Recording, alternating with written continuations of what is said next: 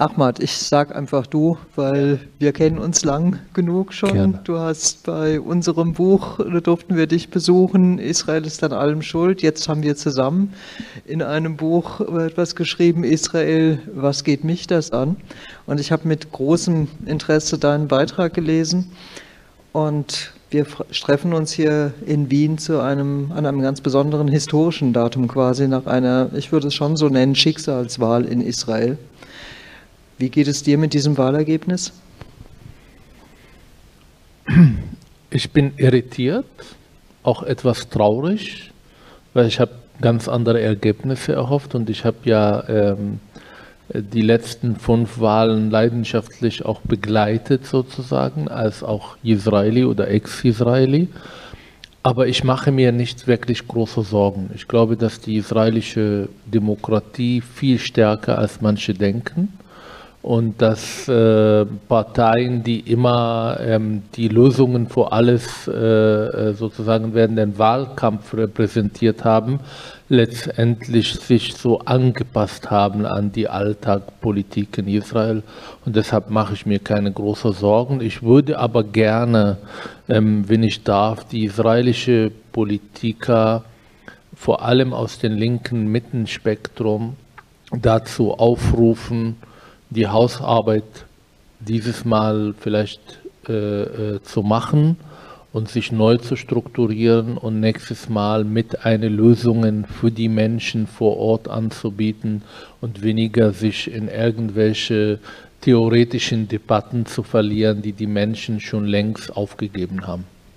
Also ich will mich gerne gleich noch etwas mehr von dir beruhigen lassen, dass die Demokratie stark genug ist, aber erstmal würde ich gerne noch einen Moment äh, bei dir und deinen Gefühlen dazu bleiben, weil du hast eben gesagt, du hast gehofft, dass die Wahl anders ausgeht. Hat es dich wirklich überrascht, dass es so ausgegangen ist, dass dieses Lager so stark ist? Ja, sie ist auch nicht, also diese Lager ist nicht stark gewesen, die ist gleich aufgeblieben. Aber die andere Seite, die Anti-Netanyahu-Lager, war so chaotisch, äh, äh, vorbereitet auf diese Wahl, dass dadurch, dass zwei Parteien in der Anti-Netanyahu-Lager nicht die äh, 3,25, glaube ich, Hürde nicht geschafft haben und dadurch Netanyahu die absolute Mehrheit bekommen hat. Ähm, ich finde auch, es ist viel zu wenig, ähm, in einen Wahlkampf zu gehen und das Einzige, was man ähm, von sich gibt oder was man halt erreichen will, ist eine Anti-Netanyahu zu sein. Da müssen Sie schon für den Alltag Fragen der Menschen vor Ort auch eine Antwort geben. Und das haben Sie es nicht geschafft. Und deshalb ist das ist eine logische Konsequenz. Viele Israelis eigentlich sind nicht recht radikal in ihren Wahlverhältnissen gewesen und auch dieses Mal nicht gewesen. Ich glaube, dass aber die äh, Netanyahus oder die Parteien um Netanyahus äh, die Themen angesprochen haben und mindestens Lösungen angeboten haben, die den Alltag der Menschen massiv beschäftigt. Dass diese Lösungen nicht realistisch sind, dass sie es wahrscheinlich nicht schaffen werden, all diese Probleme auch zu lösen, ist eine ganz andere Frage. Aber im Wahlkampf waren diejenigen, die die Themen angesprochen haben, die den Mensch im Alltag in Israel massiv beschäftigt, ob das die Sicherheits- ob das die palästinensische Konflikt, ob das die Inflation, ob das äh, äh, Themen ähm, Bildung und so weiter waren leider nicht die äh, Link-Mitte-Lager, sondern vielmehr halt äh, äh, die Parteien um Netanyahu gewesen. Das ist jetzt sozusagen die Wahlnachlese, wie es zu diesem Ergebnis kam. Trotzdem steht jetzt unter dem Strich mit hoher Wahrscheinlichkeit, äh, dass es in Israel eine Regierung geben wird bei der man, und das zeigt, wie sehr da was ins Rutschen gekommen ist, man geradezu auf Netanyahu als die Stimme der Vernunft fast hoffen muss, äh, weil, er, weil links von ihm ist nichts mehr. Ja. Äh, das ist ja schon etwas Neues äh, gegenüber Regierungen, die es vorher gab, auch schon unter ihm, aber da war er nicht die linkeste Stimme. Jetzt ist es so, dass die anderen drei sind allesamt religiöse Parteien darunter eine sogar, die Kahanisten, die nicht nur zionistisch, religiös, nationalreligiös sind, sondern die rassistisch sind, die sich die extremistisch sind, die viele in Israel sagen faschistisch sind. Also wir haben es mit einer extremen Rechten zu tun, zumindest mal mit einer dieser drei Parteien, die sich ausdrücklich darauf beruft. Richtig. Ähm, wie sehr besorgt dich das und wie, wie sehr besorgt das auch die palästinensische Bevölkerung in Israel? Deine Familie, hast du mit ihnen gesprochen? Also Erstmal die Palästinenser in Westbank und, Westbank und Gaza interessiert nicht. Sie kennen Ben Gabir wahrscheinlich, weil sie ein Feindbild ist. Sie kennen Netanyahu, aber wer an die Macht spielt überhaupt keine Rolle, ob sie jetzt näher an Israel kommen oder halt mit ihrem bewaffneten Widerstand weitermachen. Das spielt überhaupt keine Rolle. Das muss auch nicht der Maßstab für die Israelis sein, wem sie wählen. Äh, in meine Familie sind äh, oder meine Familie ist viel gewohnt und das ist vielleicht auch die Antwort auf die Frage. Ich meine, wir haben auch eine gewisse Kahana im Parlament gehabt in den 90er Jahren. Wir haben Bennett, der ja zu einem vernünftigen Ministerpräsidenten geworden in Israel, der nicht mal vor fünf Jahren ähm, ganz krasser, radikaler Lösungen immer wieder angeboten hat. Sogar halt nicht nur gegen die Palästinenser, sondern die Abschaffung der Rechtsstaat und eigentlich eine Kampagne geführt hat gegen den höchsten Gericht in Israel, der ihn mit Hamas verglichen hat. Also so verrückt und äh, ähm, ähm, ja, ähm, kaputt war diese Debatte. Wir haben aber auch einen gewisser Liebermann, der mittlerweile zu den Linken in Israel zählt, der damals vor einem ähm, Austausch von Bevölkerungsgruppen aufgetreten, vor Transfer, vor Atombomben auf Gaza. Das sind alle Akteure, die mittlerweile absolut legitim in Israel sind. Die haben auch in ihren ähm, politischer Karriere eine unfassbare Veränderung erlebt haben. Deshalb bin ich nicht äh, äh, wirklich in Panik. Ich glaube, das ist ein Denkzettel. Als Israeli äh, würde ich sagen, wir als Gesellschaft sollten wir uns jetzt vielleicht auch ähm, in Reflexion gehen, uns kritisch hinterfragen, wie ist dazu gekommen. Vor allem ja auch die andere äh, Anti-Netanyahu-Lage, die, die ja maßgeblich dafür verantwortlich, dass es dazu kommt. Aber ich bin definitiv nicht in Panik. Und ich habe mit meiner Mutter gesprochen und das spielt bei ihr überhaupt keine Rolle. Das ist halt, äh, glaube ich, genauso wie die Leute in Tel Aviv. Sie wachen auf, die Sonne ist wieder da und alles ist in Ordnung. Und ich glaube, so müssen wir das auch betrachten.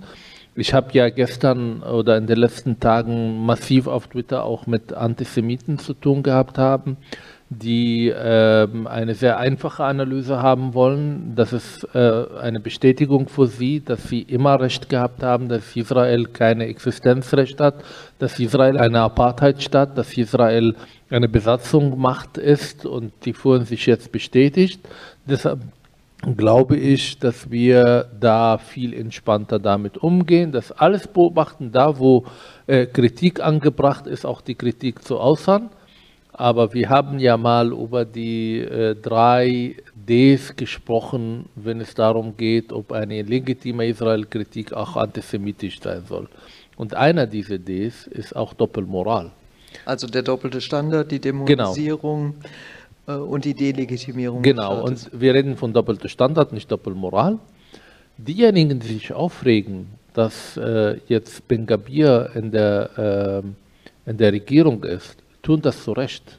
Aber ich kaufe ihre Kritik nicht ab, wenn sie nicht nach links anschauen und die arabischen Partei, vor allem die kommunistische Partei, die in den letzten zwei, drei Wochen äh, auffällig geworden ist, wahrscheinlich auch viele Israelis wütend gemacht hat, indem sie äh, von Matura gesprochen haben, als es um die Terroristen ging, die äh, in einen äh, Schusswechsel mit den israelischen Armee jetzt ums Leben gekommen sind. Terroristen, die maßgeblich verantwortlich für den Tod von Israelis. Und dann eine andere Partei, die ja, man kann sagen, Gott sei Dank oder nicht, weil es ja maßgeblich auch geführt hat, dass Netanyahu an die Macht gekommen ist, Balad-Partei, eine nationalistische Partei, die das Existenzrecht Israel als jüdischer Staat sogar teilweise ablehnt, die eigentlich bekannt geworden ist, indem ihre Gründer mittlerweile nicht mehr in Israel lebt, äh, weil er die Spionage für den Libanon äh, beschuldigt war und lebte jetzt in Katar. Äh, Azmi Bshara heißt er, der wahrscheinlich auch seine Position in den israelischen Parlament nutzte, um die Feinde Israel, die damals auch Krieg gegen Israel geführt hat, mit Informationen zu futtern. Also auch da müssen wir vielleicht auch kritisch sein, wenn wir das ganze Bild sehen wollen. Das ist, glaube ich, insgesamt nochmal ein ganz wichtiger Aspekt, auch die Reaktion auf diese Wahl. Auch dazu würde ich gerne gleich noch ein bisschen mehr wissen. Ein letzter Gedanke aber noch, um das, äh, was unmittelbar zu dieser Wahl dazugehört, ist ja, dass erstmals aber wirklich die religiöse Stimme so, so viel Gewicht haben wird.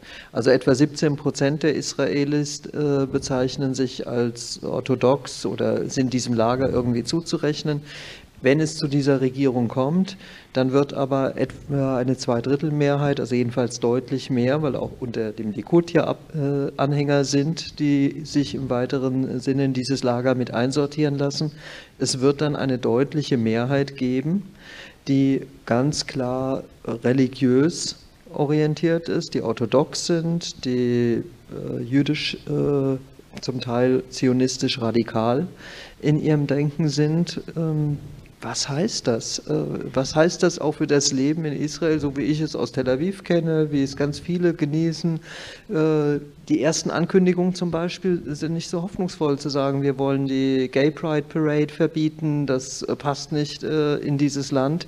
Ist Israel auf dem Weg zu einer Theokratie? Erstmal ist das eine demografische Frage, die eigentlich jeder Israeli beschäftigt.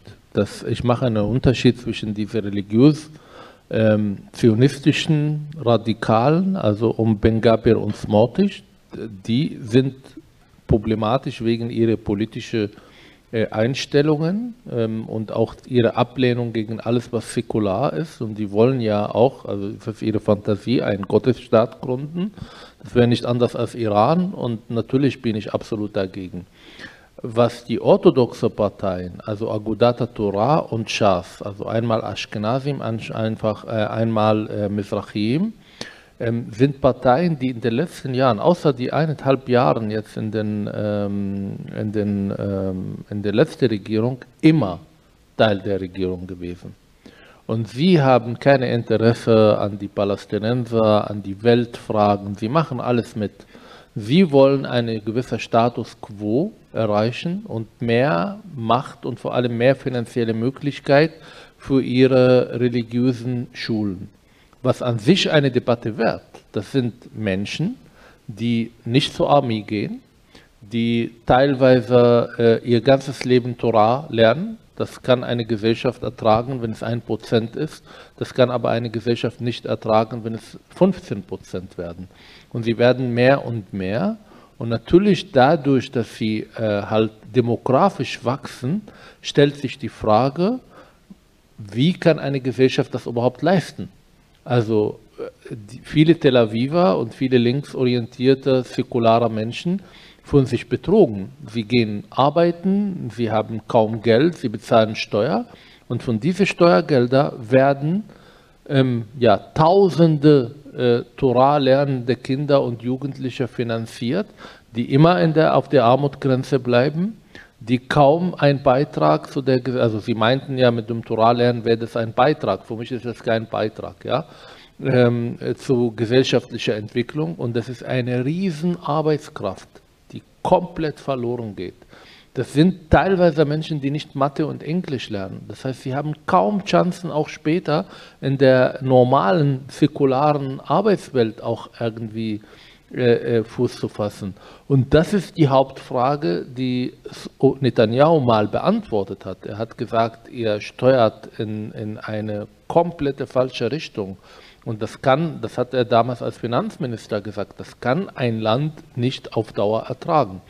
Und Aber nie, hoffe, zuvor, nie zuvor hat genau diese Richtung eine so laute, eine so gewichtige Stimme in einer Regierung gehabt. Das die werden das, auch, also auch wenn die nicht Netanyahus, äh, äh, also die Anti-Netanyahu, äh, Lager hätten sie gewonnen, mussten sie mit diesen Orthodoxen irgendwie eine Koalition bilden.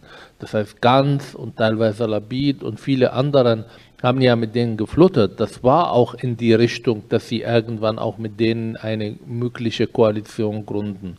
Der, der einzige Anti, der eine Anti-Haltung gehabt hat, war ja Liebermann und der ist komplett gescheitert. Das heißt, es ist keine Frage nur diese Regierung, das ist die Frage auch die nächste Regierung und die obernächste Regierung. Und solange man nur sozusagen das, die Situation, die Realität verwaltet und nicht irgendwie auch mit einer Zukunftsvision diese Probleme oder diese Situation löst, wird keine Lösung geben. Beim nächsten Mal werden sie auch mehr Stimmen bekommen. Sie wachsen ja. Und beim übernächsten Mal genauso. Und das ist, glaube ich, eine der Hauptfragen, die Israel als Gesellschaft beantworten muss. Es wird immer Leute geben, die Torah lernen, das ist auch völlig in Ordnung, aber die Frage, wie viel Prozent erträgt eine Gesellschaft von Menschen, die bewusst sich nicht an den Arbeitsmarkt beteiligen wollen und sich von Steuergeldern finanzieren wollen. Übrigens, so eine Debatte wird in Israel von diesen Menschen als antisemitisch bezeichnet. Da äh, muss man auch ähm, sagen, das ist eine sehr emotionale ähm, äh, Debatte, die innerhalb Israel leidenschaftlich, aber teilweise sehr radikal geführt, weil sie geführt werden muss. Weil die Mehrheit der Israelis äh, sich da auch bedroht fühlt äh, und weil sie das Gefühl haben, wir werden dadurch ja gar nicht repräsentiert. Das ist sicherlich also eine mal, Gefahr, die auch in der Regierung jetzt besteht. Nur eins, einen Gedanken würde ich gerne noch anschließen. In gewisser Weise könnte man ja fast sagen, Israel wird den Nachbarn immer ähnlicher, was das angeht. Also drumherum haben wir Staaten, in denen Religion eine ganz eine große Rolle spielt, muslimische Staaten, die sehr stark durch den religiösen Diskurs auch bestimmt werden. Ähm, zunehmend gleicht sich Israel seiner Nachbarschaft dann auch an. Also diese liberale, äh, hm, äh, mhm. säkulare Bewegung, die es ja auch ganz stark dort gibt, die sehr fremd ist für die Region und für die anderen Länder drumherum, das wird weniger möglicherweise, oder? Also erstmal, Israel hat ja einen ganz anderen Bezug zur Religion. Deshalb ist die Debatten um Neutralitätsgesetz und Kopftuch in Israel überhaupt nicht existiert. Ja?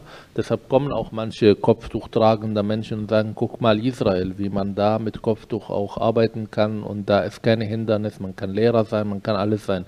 Deshalb, dieses Land hat immer einen ganz anderen Bezug zur Religion. Aber erstmal zu der ersten Frage. Ich erlebe das nicht als Bedrohung. Das, also die orthodoxen Juden sind Menschen, die religiöser geworden. Ich finde, ich kann damit nichts anfangen. Übrigens mit orthodoxen Muslimen genauso. Aber ich sehe das nicht als Bedrohung, solange diese Menschen bereit sind, auch sich in der bestehenden Strukturen auch zu integrieren, das Arbeit zu gehen, äh, Schulen zu haben, wo man auch Sachen lernt, die außerhalb der Tora und der religiösen Narrativen sind. Ich finde es problematisch nur, wie gesagt, aufgrund von dieser Riesenzahl an Menschen, die einfach auf Steuergelder leben. Ähm, was die Ähnlichkeit zwischen Israel und den arabischen Ländern, äh, also erstmal, wenn ich denke an die 80er Jahre, ich habe in Israel ganz viele europäische Juden getroffen, die von ihrem Aussehen, von ihrem ähm, Benehmen, von ihrem Essen sogar ganz weit weg vom Nahen Osten und was ich kannte. Und heute ist Israel auch aufgrund von Integration ähm, sehr ähnlich geworden. Also auch in, im Nahen Osten angekommen, mit dem Wetter irgendwie klarer kommen und durch die Mischung zwischen äh, arabischer Juden und Juden aus Europa entstand eine neue Gesellschaft, die ganz anders mittlerweile umgeht. Also ähm, man sagt immer, in der Vergangenheit war es alles besser, aber so ist auch meine Vorstellung von meiner Kindheit und meine Begegnung mit den Juden damals. Aber es gibt einen Riesenunterschied zwischen Nahost und Israel. Im Nahen, Ost, Im Nahen Osten gab es kein einziger funktionierender Demokratie.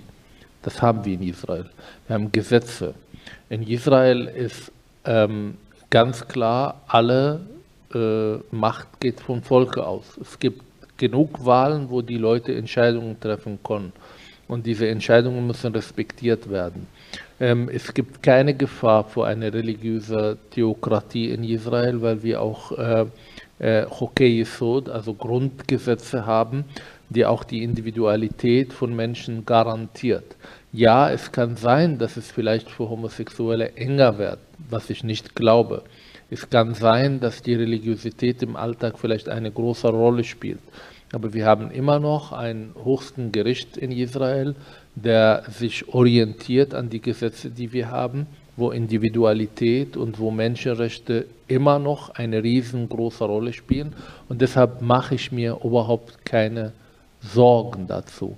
Das ist eine Herausforderung von vielen und die Gesellschaft muss davor Antworten finden. Übrigens bei der arabischen Israelis ist es genauso. Es ist eine riesen Herausforderung, wo wir auch viele, viele Schritte schon weitergegangen sind, viele positive Entwicklungen haben. Aber ähm, die Clankriminalität, die Integration von Araber nicht mehr in der Arbeitswelt, weil sie alle integriert sind. Wir reden hier von der Integration der Araber in Sicherheitsorgane. Also der Zahl der Araber, die mittlerweile bei der Armee ihre äh, Wehrdienst machen, die Zahl der Araber, der sich für die Polizei, die sich für die Polizei entscheiden, nimmt massiv zu. Und ich glaube, genau diese Erfolge muss man auch auf anderen Sektoren in der israelischen äh, äh, Gesellschaft auch dann äh, durchführen und auch da Erfolge haben, weil nur gemeinsam ist dieses Land zu retten.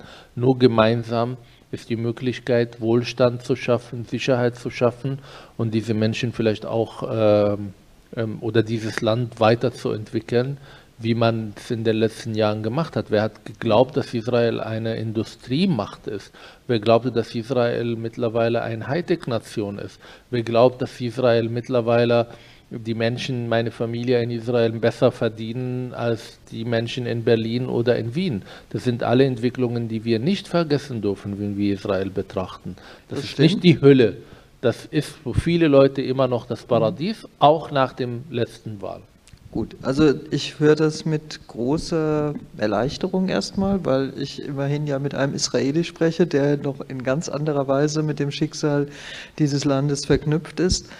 Ähm, wenn ich sage, das Land wird, äh, ist mehr angekommen in der Region, ist ein bisschen ähnlicher auch geworden seinen Nachbarn, was eben äh, auch die Zunahme von ähm, ja, du nennst es den demografischen Faktor, ja. also die Bevölkerungsgruppe, die sich religiös orthodox äh, identifiziert, ist größer geworden. Darf ich ein Beispiel nur geben, um ja, zu zeigen, wie mich, gut angekommen ja, ist? Gerne. Ich würde nur den Gedanken noch äh, anschließen wollen, dass das Verrückte, was vielleicht damit unmittelbar zusammenhängt, ist doch, je mehr Israel in der Region ankommt und nicht mehr als Fremdkörper wahrgenommen wird, das könnte ja auch was Beruhigendes haben, zu sagen, so ist es halt. Ja. Es ist eben nicht die Schweiz im Nahen Osten, sondern äh, es ist ein Land dieser Region mit allen Verrücktheiten, die in diese Region auch gehören, aus unserer Perspektive betrachtet, der europäischen. Umso heftiger wird dieses Land aber angegriffen von Europa aus, weil das steht dann auch für äh, das Fremde. Das ist dann auch ein Land, das immer weiter wegrückt in der hiesigen Wahrnehmung, oder? Also da sagt man, guck mal, äh, die sind irrational, äh, die kommen ja überhaupt nicht, die sind ja gar nicht kompromissbereit, äh, die werden immer radikaler. Dieses Land driftet immer mehr weg von dem, was es doch mal war. Das hat doch gar nichts mehr zu tun mit dem einst sozialistischen Traum, dem Kibbutz-Traum. Das sind doch nicht mehr die europäischen Intellektuellen, die klugen Denker, für die das doch auch mal stand. Äh, das, damit hat es doch gar nichts mehr zu tun. Meinst du, dass vielleicht auch so eine Enttäuschung äh, äh, in dieser heftigen Debatte, die das Land immer wieder auslöst, mit eine Rolle spielt? Du bist ja Psychologe.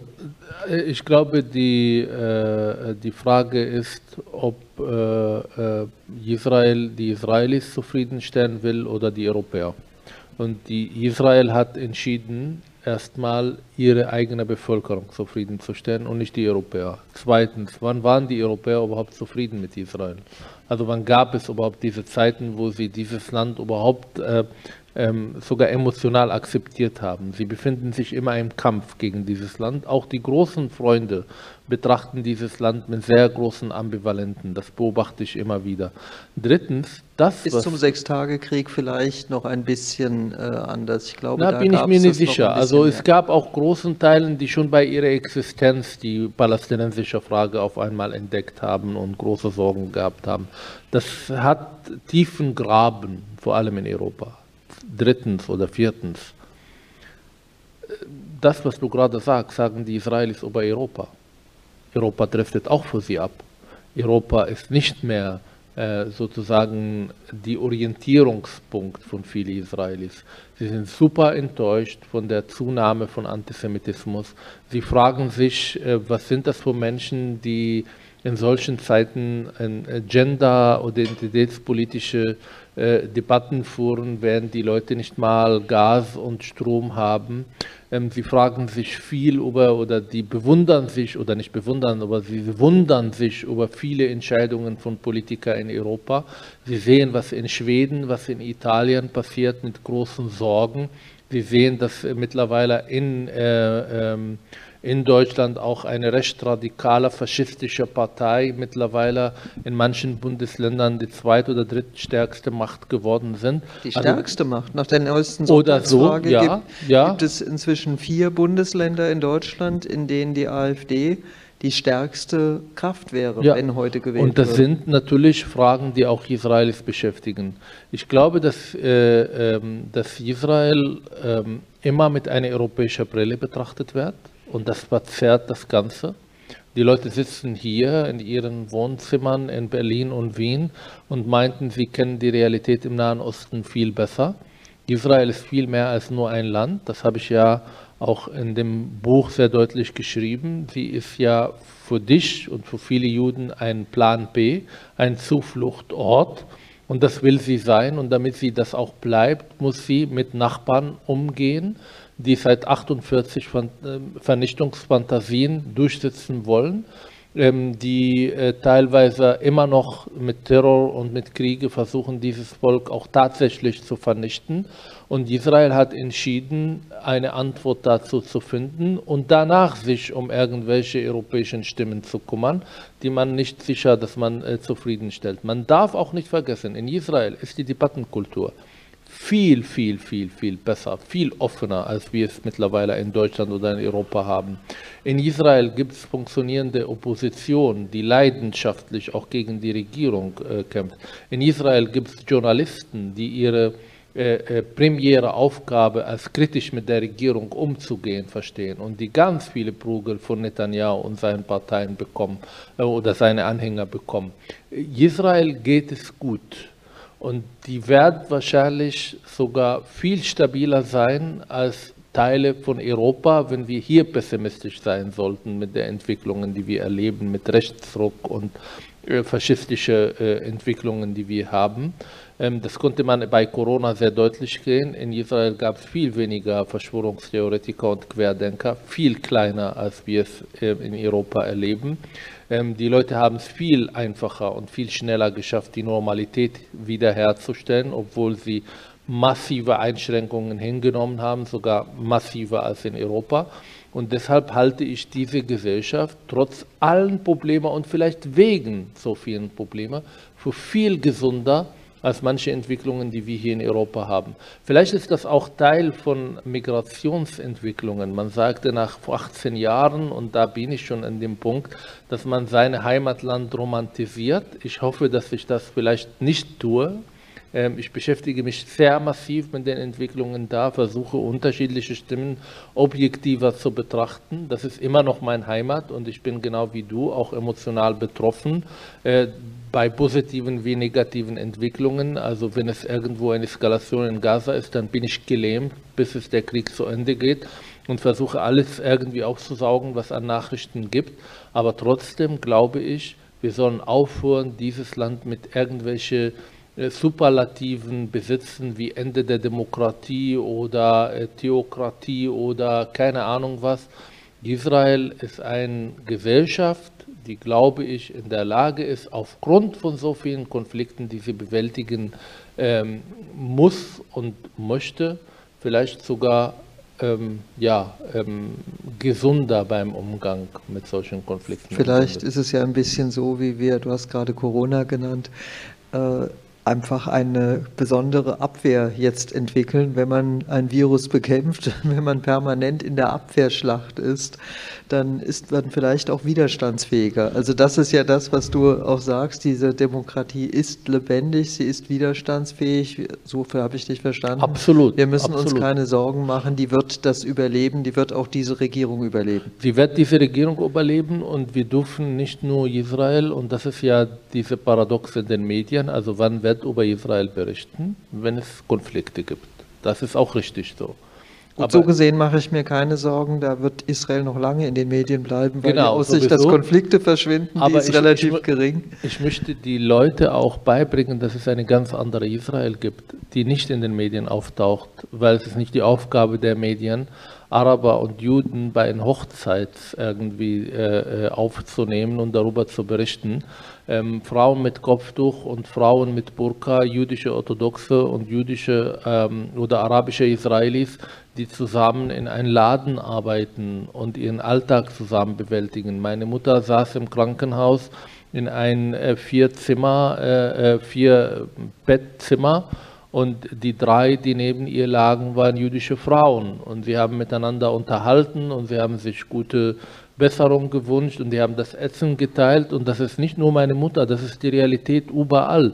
Ja, es gibt Bengabirs, die genau das nicht wollen und die immer alles radikalisiert und äh, Hassgefühl darstellen. Aber es gibt auch eine Realität, die viel toleranter ist und viel offener, als so manche Europäer oder manche Betrachter von Israel sich äh, äh, träumen lassen können. Das ist ein wunderbares Schlusswort, weil es so hoffnungsvoll ist. Und diese Hoffnung möchte ich gerne mitnehmen. Deswegen stelle ich keine weitere Frage, weil ich Angst habe, ich erwische dich doch noch bei einer Stelle, wo auch du Ängste entwickelst. Ja, das, das gehört dazu, nicht. aber nee, das ist ein gutes Stelle, Schlusswort. Weil ich genügend eigene habe, wenn ich mir das Ergebnis an, äh, anschaue. Aber ich wünsche mir inständig, dass du recht behältst und ich mich irre mit meiner Skepsis. Und deswegen, ähm, ja, so soll es kommen. Danke, ich wünsche mir auch, dass ich recht behalte. Vielen Dank. Danke, Ahmad. Gerne. Eine Produktion von MENA Watch, dem unabhängigen Nahost-Think Tank. Auf unserer Website finden Sie täglich aktuelle Informationen und Analysen. Besuchen Sie uns.